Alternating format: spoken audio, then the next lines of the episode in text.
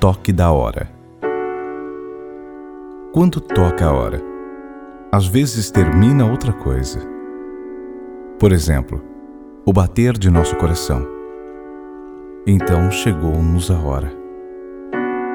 O tempo, assinalado pelo toque da hora, finaliza para nós. Afinal de contas, o que é para nós o tempo? É o tempo de vida. Neste sentido, tudo tem seu tempo, seu tempo limitado. O tempo assinala ambas as coisas, o princípio e o fim. Entre nosso princípio e nosso final encontra-se nosso tempo. É o tempo que nos pertence. Neste sentido, é o tempo que nos é presenteado. Todo o tempo é presenteado. É presenteado por um tempo. O toque da hora assinala que nosso tempo corre e expira. Como manejamos este tempo? Estamos esperando a que expire? Estamos esperando que chegue este toque de hora?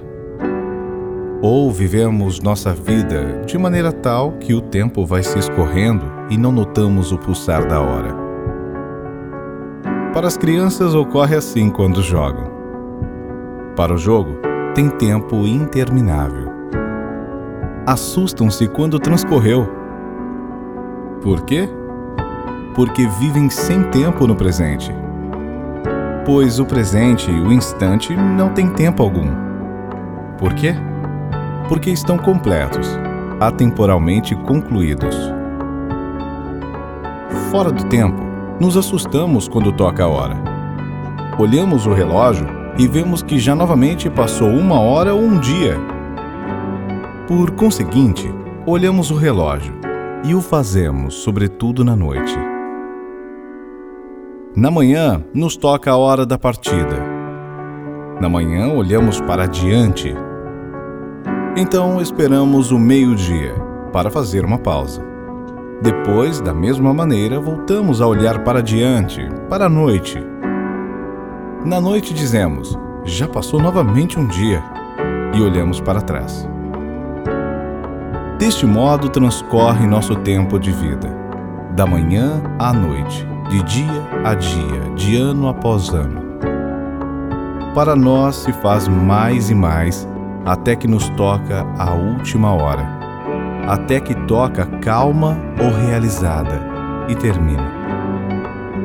Com ela termina-se nosso tempo Vem algo depois deste tempo? Não o sabemos. Podemos imaginá-lo? Por conseguinte, permanecemos com o nosso tempo agora. Este é o tempo que conta.